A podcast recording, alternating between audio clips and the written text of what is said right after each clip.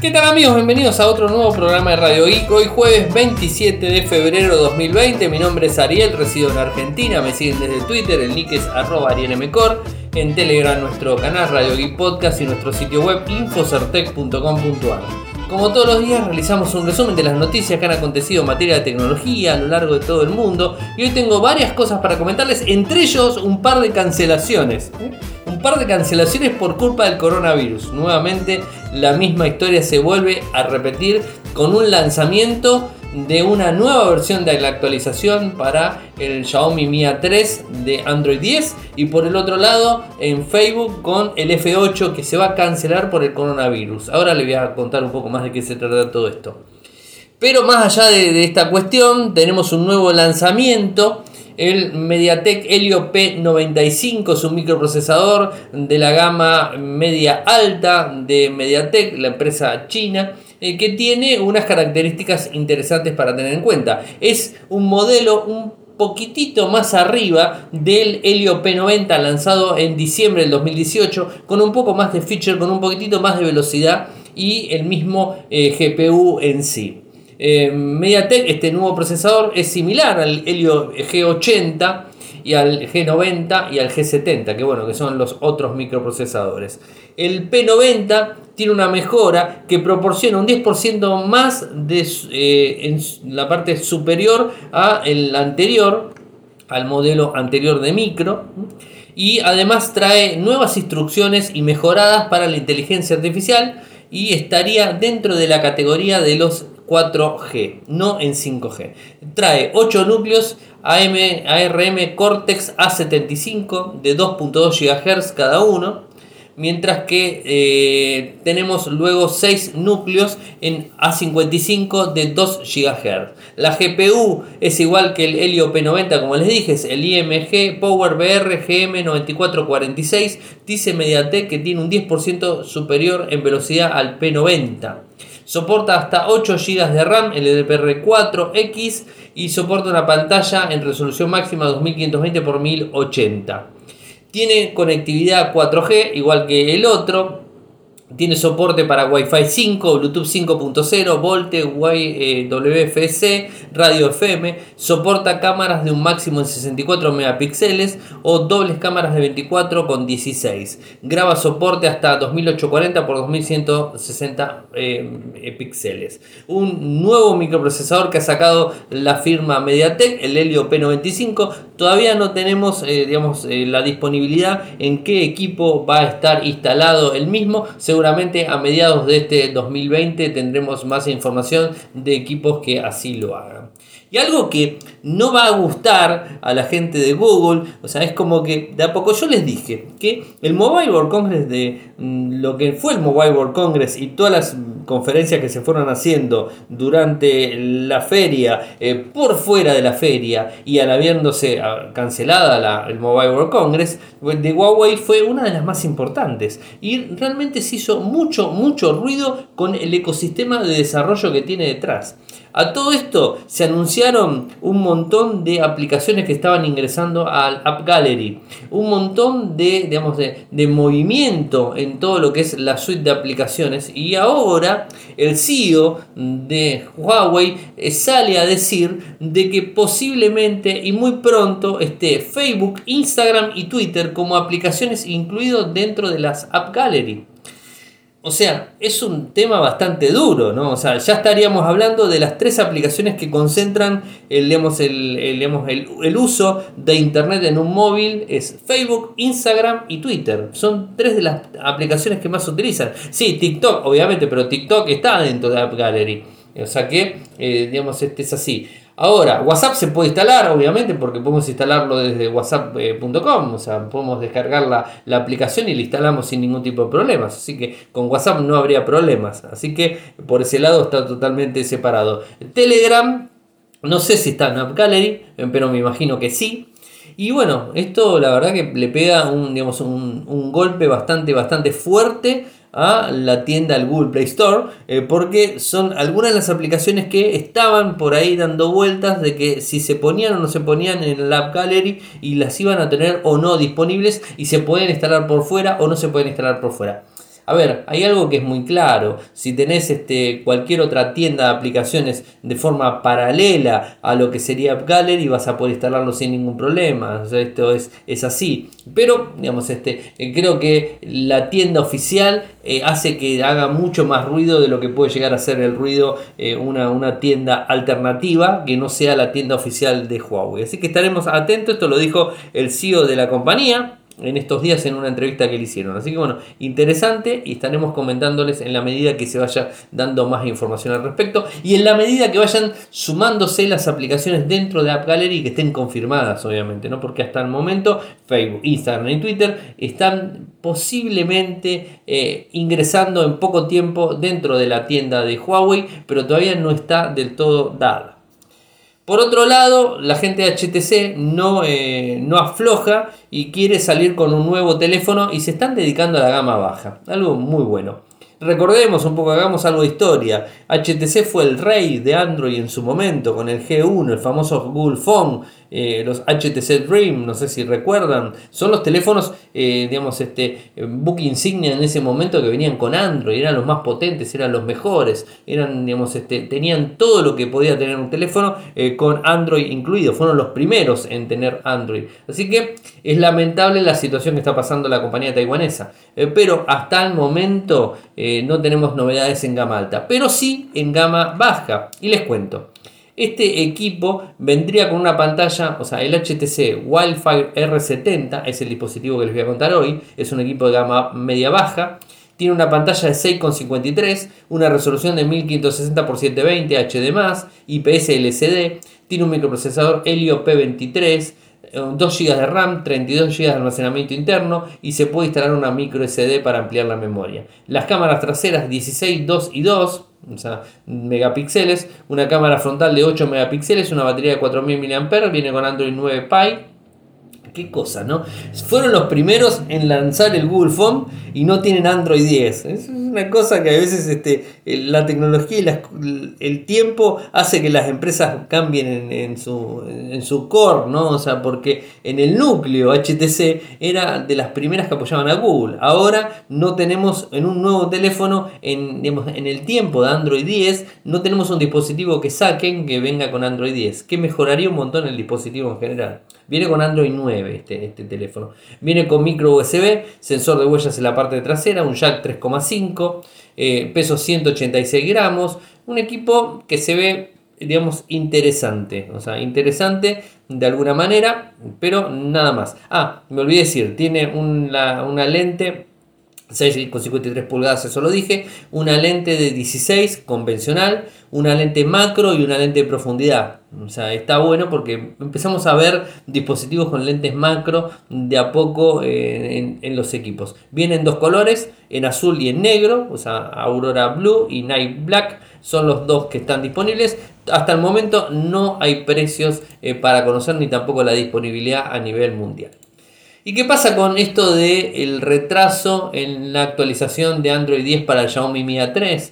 Bueno, eh, dice la gente de Xiaomi que no es solamente el tema de la fábrica, sino también eh, todo lo que tiene que ver con la infraestructura de desarrollo y los desarrolladores en sí, en donde las empresas están cerradas muchas y tienen complicaciones, eh, entonces esto genera un retraso en las pruebas, en digamos, este, los prototipos que van sacando para ir haciendo los tests normales y además también recordemos que con el Xiaomi Mi A2 tuvieron problemas la gente de Xiaomi en la actualización de Android 10, que la lanzaron, la tuvieron que quitar y después la volvieron a sacar porque tenía problemas. ¿Se acuerdan que con el Mi A2 hubo algunos inconvenientes? Bueno, con el Mi A3 eh, hasta el momento el parche de actualización es de febrero mm, de 2020 y viene, sigue estando con Android 9. No tenemos este, novedades hasta el momento para actualización. Lo que sí sabíamos era que a mediados de febrero iba a estar la actualización de Android 10 para este dispositivo. Hasta el momento no. El equipo vino, mm, fue lanzado el año pasado, a mediados un poquitito más del año, no recuerdo si fue en julio, estoy hablando de memoria, no recuerdo bien la fecha, eh, pero fue lanzado con Android 9, ya tenía disponible Android 9 y este, todavía no había salido Android 10.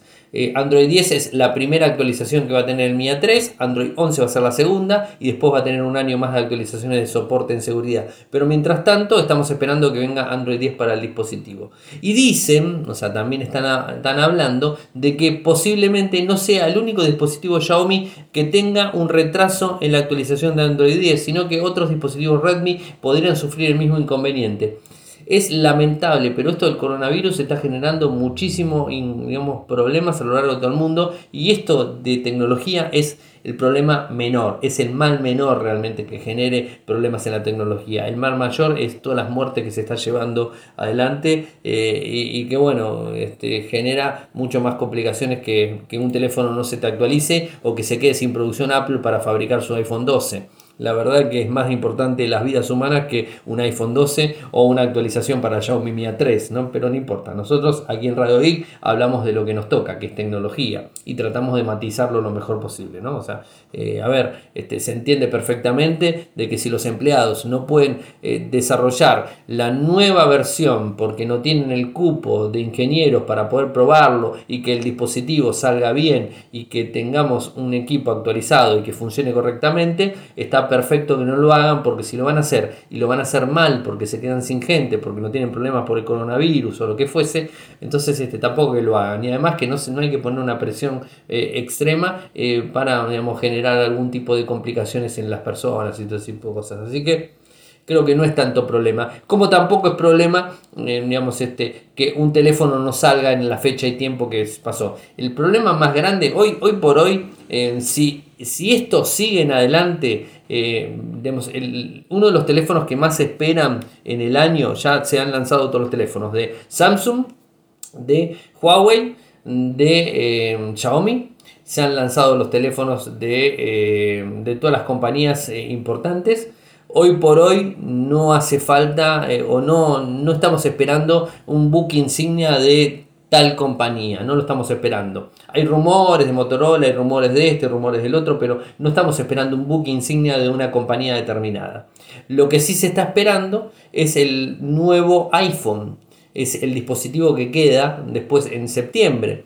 Ahora, para que ese dispositivo iPhone esté saliendo en septiembre como debe salir, tendría que tener ya en agosto el dispositivo casi listo, disponible para poder hacer las últimas pruebas y presentarlo en septiembre. Ahora, si esto del coronavirus sigue hasta agosto, es muy probable que en septiembre no se pueda presentar el nuevo iPhone. O sea, el nuevo iPhone no se va a presentar si el coronavirus llega hasta agosto. Pero nosotros no vamos a estar hablando de que, uy, por la culpa del coronavirus no se puede presentar el iPhone. El problema más grave es que vamos a estar hablando que en agosto todavía sigue el coronavirus y todavía no encontraron una cura. O sea, ese es el problema más grave. Y este, digamos, este, vamos a estar hablando de un mal más importante, eh, lamentablemente, ¿no? O sea, prefiero que sea algo más, más este, terrenal, por así decirlo, y no un tema de salud en agosto que tengamos que seguir hablando del coronavirus y que no tengamos la cura todavía disponible. Así que me parece que todo lo demás que pueda suceder, como por ejemplo lo del F8 de, Facebook que no lo van a dar en mayo, que como todos los años se hace el evento, os les voy a contar los motivos y todo, como, es, como viene la mano con ese tema, eh, pero la verdad es que no pasa nada, que no se puede hacer Mobile World Congress, no pasa nada, o sea, no, es un tema de vida o muerte. Acá el problema es un problema más de fondo eh, que tenemos que encontrar una solución a nivel mundial, eh, toda la gente que está en salud lo tiene que encontrar y creo que es más delicado toda esa cuestión y está, tiene que estar todo enfocado en ese punto. O sea, a ver, son opiniones personales de quien habla, o sea, seguramente alguno que le gusta la tecnología o alguno que le gusta el iPhone y quiere el iPhone 12 y quiere el iPhone 12, se va, a se va a enojar por lo que estoy diciendo. La verdad que el iPhone 12 a mí no me importa nada si el coronavirus sigue estando avanzando como sigue avanzando. Ahora, como les dije en principio, los demás, los demás teléfonos ya fueron lanzados. Samsung lanzó, Huawei lanzó, Sony lanzó, Motorola lanzó, bueno, eh, han lanzado todos los fabricantes, Xiaomi lanzó, Oppo lanzó, Realme lanzó, lanzaron, este, lanzaron todos, OnePlus lanzó, todos lanzaron teléfonos. Ya está, no estamos esperando nada, eh, digamos, este, tan importante eh, para este 2020, simplemente el iPhone nuevo que saldría en septiembre. Pero bueno, si no se, retrasa por el, por el motivo que les dije, es otro tema. Opiniones personales, como siempre dije. 6. la marca de, de cámaras o el fabricante de cámaras deja de trabajar de forma exclusiva con Nokia. Y esto ya lo vimos en el lanzamiento de la semana esta que pasó, de esta semana, el Sony Xperia el 1.2, o sea, el 1.2, eh, con el módulo triple de cámara, es muy alto el dispositivo y está hablando de lentes 6, digamos los lentes 6. Ahora, eh, hasta el momento Nokia tenía la exclusividad con los lentes Car 6.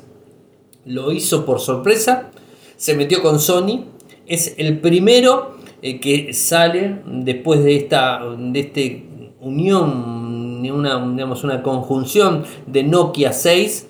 Eh, después de eso, el primero que está saliendo es Sony y eh, está marcando un antes y un después. Esto quiere decir de que van a empezar a trabajar con otros fabricantes. Yo calculo que sí. Ya van a empezar a trabajar con otros fabricantes y está bueno que así lo hagan. Eh, Fonarena publica eh, que la llegada de los smartphones con Car 6 va a ser muy grande. Y no piensen solamente que eh, Car 6 trabaja en el lente y nada más. Car 6 trabaja en el lente, trabaja en el software, trabaja en el desarrollo en general del, del, dispositivo para la parte de la cámara, para que los lentes rindan mucho mejor. Porque ponerle la etiqueta Car 6 al lente significa que el lente tiene que cumplir una, el, equipo sacando fotos tiene que cumplir un determinado tema de calidad que si no lo cumple no puede ser Car 6 como Leica. O sea, ahora Car 6 lo que va a hacer es competir con Leica y va a competir fuerte por lo que estamos viendo y seguramente vamos a ver como otros, este, otros, otros fabricantes van a empezar a utilizar lentes de 6 eh, para tratar de hacer un, hueco y una diferencia en los dispositivos. Así que estaremos atentos a ver qué es lo que sucede y como siempre aquí en Radio Geek le estaremos comentando de forma constante. Y algo que me llamó muchísimo la atención y que seguramente alguno dirá, Ariel, vos lo recomendaste miles de veces. Sí, es verdad, lo recomendé miles de veces. El, el, Google Authenticator, o sea, el famoso Google Authenticator, lo recomendé miles de veces, lo utilicé años seguidos. El Google Authenticator es el sistema de Google para poder brindar la seguridad de dos pasos en determinadas aplicaciones, como por ejemplo Gmail, como por ejemplo Facebook, Twitter, Instagram, TikTok, eh, no sé si lo tiene TikTok, eh, pero bueno, todas, LinkedIn, eh, WordPress, Dropbox, el que se les ocurra. Puede generar un código digamos, este, de doble autenticación que permite que además de la clave del usuario, el usuario y contraseña, necesites una segunda, un segundo número, eh, que es un número de 6 dígitos, y esos números son los que te van a dar el acceso final recién a la aplicación. Vos puedes saber el usuario contraseña de Dropbox, por ejemplo, pero si Dropbox, tu cuenta de Dropbox tiene sistema de doble autenticación, necesita un validador de doble autenticación que es justamente el Google Authenticator. El Google Authenticator es un validador. Si vos cargaste dentro de tu dentro de Google Authenticator, cargaste a Dropbox, te va a generar un número aleatorio que va a cambiar cada tantos segundos. Ese número es, eh, es único y lo vas a tener que poner en el momento que te vas a loguear. Entonces te brinda un sistema doble de seguridad porque cualquiera puede ver cuando escribiste la contraseña, escribiste la contraseña, te vieron la contraseña y después poder loguearse en tu Dropbox, siguiendo con el mismo ejemplo. Pero si tenés un Google Authenticator o si tenés cualquier otra aplicación que te autentica de doble factor, vas a necesitar un código. Y por más que la persona esté mirando y vea que pusiste 15, 22, 34, 82, no importa porque ese número va a terminar en 90 segundos o no me acuerdo cuántos segundos son, y va a poner otro número, y va a poner dentro de un minuto otro número, y va a poner dentro de un minuto otro número, y otro número, y otro número, y otro número, y lo va a ir cambiando de forma constante. Entonces, si no tiene acceso a Google Authenticator para poder ver, no tiene nada. Ahora, ¿qué sucede? Y yo lo, digamos, lo recomendé muchísimo tiempo. Igualmente ahora no estoy usando más Authenticator, estoy usando otra aplicación que es muy buena, que es eh, Auti está bueno porque permite eh, tener una, digamos, este, poder instalarlo en varios dispositivos y además de tenerlo en varios dispositivos, tiene un sistema de, backup en la nube, digamos, este, eh, que permite, digamos, este, automáticamente cuando lo cargues en un dispositivo, en otro, en otro, en otro, en otro, en otro, lo vas a ir haciendo funcionar. Y te va a ir avisando por correo electrónico que hay un nuevo dispositivo que está cargado en Auti. Siempre es así. Eh, pero lo dejé usar Authenticator. Pero no por esto, lo dejé usar porque Google Authenticator no tenía ninguna manera de hacer un backup de mis cuentas.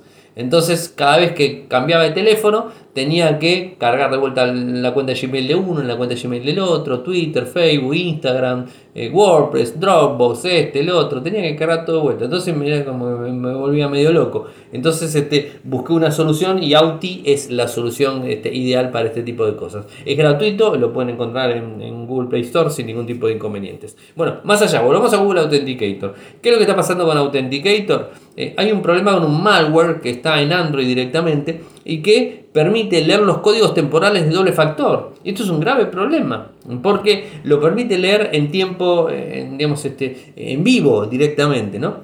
Eh, y además se permite tener acceso remoto al dispositivo que estás utilizando y poder leer los códigos de autenticación y poder acceder a esos códigos y poder desbloquear un servicio. O sea, es bastante complicado con todo este tipo de cosas. La doble autenticación es muy segura, pero si está, eh, digamos, este, eh, invadido por un malware, el sistema de autenticación que tenés, de doble autenticación que tenés, estás jugado, estás completamente perdido, no se entiende, ¿no? Esto, esto es en base a un troyano que se llama Cerberus, eh, que es para Android, y que roba los códigos generados en el, app de Google Authenticator y eh, así inutiliza la autenticación por doble factor. Este es un, informe que publicó la gente de Threat Fabric y el malware consigue acceder a los códigos de un solo, de uno solo, eh, uso y utilizarlos para iniciar sesiones sin consentimientos del usuario. Es decir, lo está chequeando de forma constante como si estuviera utilizando la aplicación desde el celular. Es delicada la situación. ¿eh? Este troyano fue descubierto en agosto del 2019 eh, y empezó a infectar dispositivos y ahora está más este, acelerado, está como más vitaminizado el troyano este y ahora permite el acceso a las cuentas directamente. La solución al respecto, bueno, es, eh, digamos, este, es no tener instalado Cerberus, o sea, en principio. Segundo, chequear que no tengamos este, ninguna aplicación que se haya instalado ¿no? y que pueda generar algún tipo de problemas. Eh, también Cerberus permite acceder de forma remota al dispositivo infectado. O sea, el sistema de doble autenticación es muy seguro, pero si este, está esto complicado es un tema delicado. Eh, hay muy pocos casos conocidos del malware instalado y que hayan roto el sistema de autenticación, pero hasta el momento les diría que tengan cuidado y que encuentren más información en donde les voy a poner de Fabric, ahí pueden encontrar si es que lo utilizan y si lo están utilizando, como en su momento les recomendé utilizar Google Authenticator, ahora les recomiendo utilizar Auti. Así que bueno, cambio de aplicación. O sea, no es mi culpa, este, gente, es una cuestión eh, de uso y que cuando las cosas se hacen masivas, a veces terminan generando vulnerabilidades. ¿no? Facebook, ¿qué les decía de Facebook? Bueno, se cancela la conferencia de F8. La conferencia del F8 es una conferencia de desarrolladores que realiza cada año la gente de Facebook y que, eh, digamos, este, eh, congrega un montón de gente que va a más de 82.000 personas. Eh, no, estoy diciendo cualquier cosa. el, más de 5.000 desarrolladores, creadores de empresarios de todo el mundo. Eh, las, estaba fechada para el 5 y 6 de mayo en el Centro de Convenciones San José McHenry y bueno, ahora lo cancelan directamente. ¿Qué es lo que dice la gente de Facebook? Esta fue una decisión difícil de tomar eh, el F8 es un evento increíblemente importante para Facebook y es una de nuestras formas favoritas de celebrar a todos ustedes en todo el mundo, pero debemos priorizar la salud y la seguridad de nuestros socios, desarrolladores, empleados y todos los que ayudan a poner el F8. Así lo dijo Constantinos eh, director de plataformas y programas de desarrollo de Facebook en un comunicado. Así lo dijo directamente. Es un evento en donde lo abre también Mark Zuckerberg y habla de muchas cosas y bueno, cuenta un poco cómo viene todo el sistema. A ver, el coronavirus no es para tomarlo, digamos, este, a la ligera. Eh, ya hay más de 82.000 personas infectadas, ahí fue el error de número, 82.000 personas infectadas, más de 2.804 personas han muerto, por la enfermedad respiratoria que genera el, eh, este, el coronavirus, o sea, el COVID-19, como le puso la Organización Nacional de la Salud. El COVID-19 generó más de 2.804 muertes. O sea, es eh, importante en donde eh, incluso hizo que en Barcelona se cancele el Mobile World Congress, como les decía, y que está tecleando de alguna forma la posible cancelación de los Juegos Olímpicos 2020 en Tokio. O sea, esto la verdad que es muy, muy delicado. Así que estaremos atentos a ver qué pasa. Eh, y bueno, mientras tanto aquí de Radio Geek les contaremos. Ah, me olvidaba decir. El evento del F8, lo que dijo Facebook es que iba a ser eventos cerrados a, digamos, a, a grupos más reducidos y que los iban a transmitir en streaming algo que vienen haciendo todos los, todos los eventos eh, a lo largo de todo el mundo. O sea, a mí me ha llegado de varias empresas eh, de aquí en Argentina que si quería seguir los eventos podía seguirlos en vivo directo de Huawei, de, Qualcomm, de Sony, de, todas las empresas que estuvieron haciendo eventos de Honor. Bueno, se podía seguir los eventos en vivo de Realme también. O sea, se pueden seguir en vivo los eventos sin ningún tipo de problemas. Eh, inclusive los de seguridad, los que tienen que ver con infraestructura tenían una manera de poder seguirlos por internet. Todos los que se iban a hacer en el Mobile World Congress se hicieron virtuales, muchos, muchos se hicieron con presencia más reducida de gente y después lo transmitieron en vivo para que el, digamos, el periodista de todo el mundo pueda levantar la información sin ningún tipo de inconvenientes. Así que el F8 va a tener la misma metodología, se van a hacer eventos más cerrados eh, a lo largo de un tiempo, no sé cuándo, después eso se estará definiendo y van a estar transmitiéndolos en vivo para todo el mundo. Así que bueno, interesante de alguna manera, por esa manera, de esa forma, mejor dicho, eh, porque eh, permite eh, que los periodistas y los desarrolladores, que son los más importantes en este caso, puedan acceder a toda la información sin moverse de sus casas o de su trabajo, depende de donde estén. ¿Qué pasa con la Unión Europea?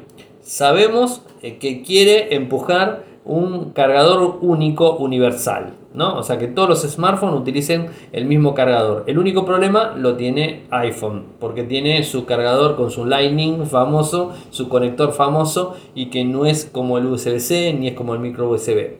¿Podemos hacer que todos los smartphones tengan USB-C, que es el que se está estilando ahora? Sí, pero Apple no, porque Apple no tiene.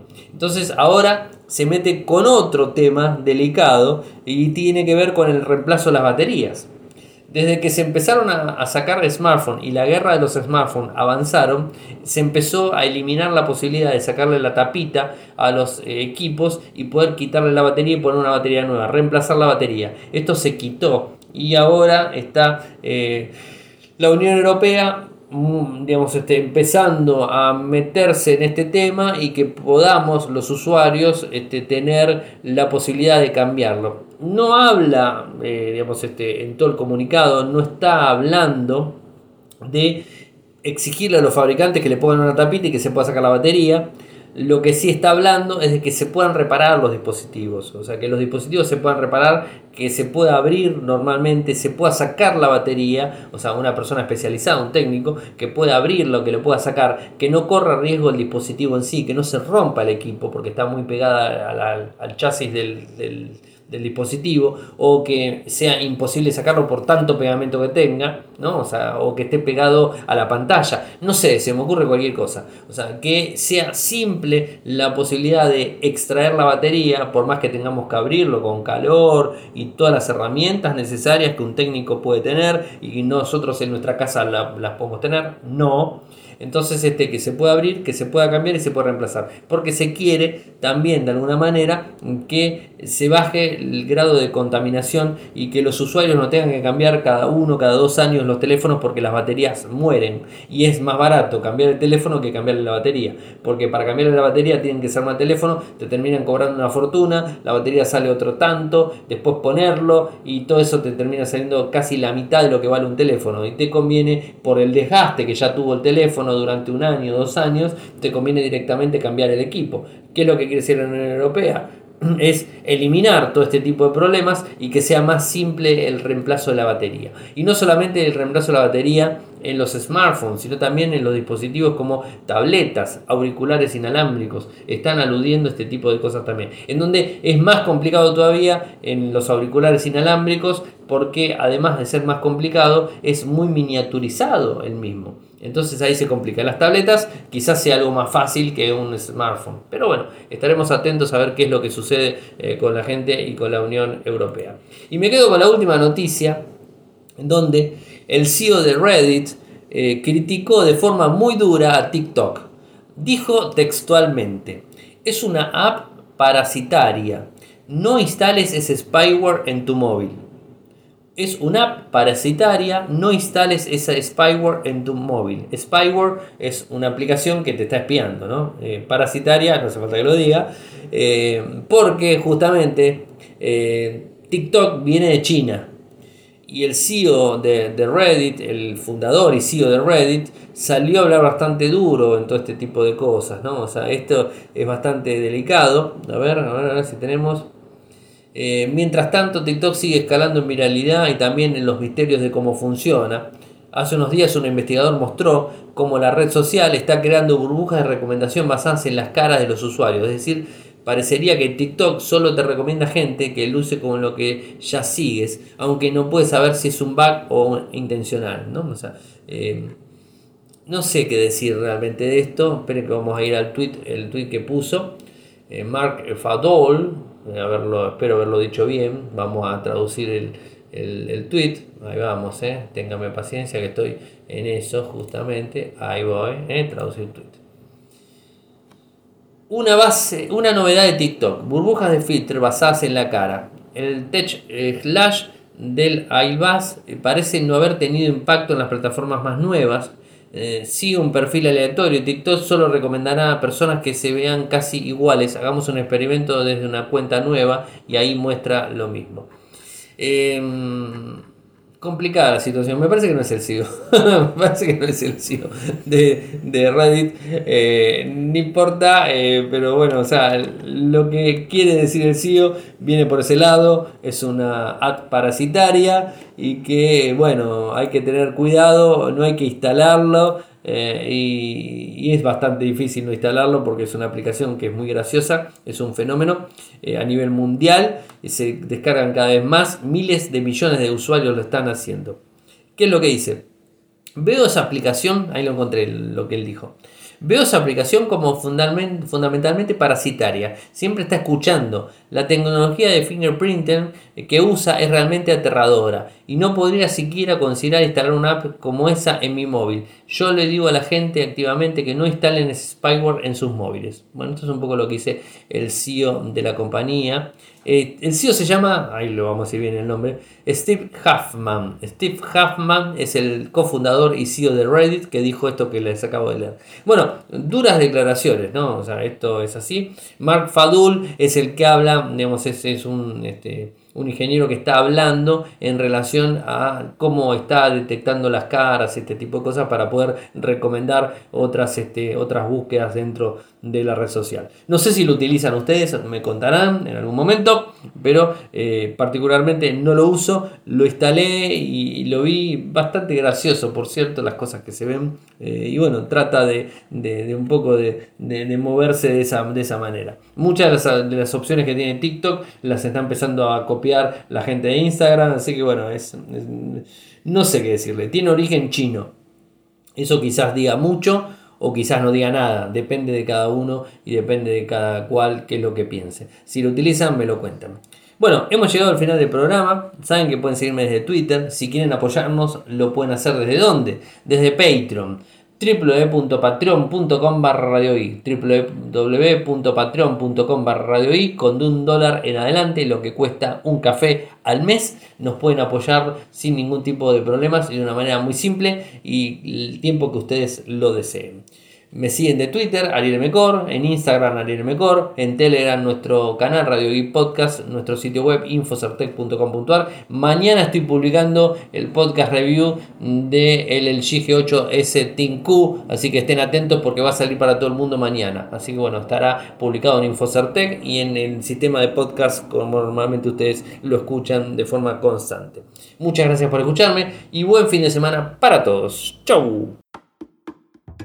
Toyoko ofrece cursos de programación y servicios de desarrollo de software a medida. Para más información ingresar a toyoko.io. Podés editar tu libro digital en Infocertec. Encontrá más información enviando un correo electrónico a info.infocertec.com.ar. Para auspiciar en Radio Geek Podcast, pueden enviar un correo electrónico a la cuenta info.infocertec.com.ar.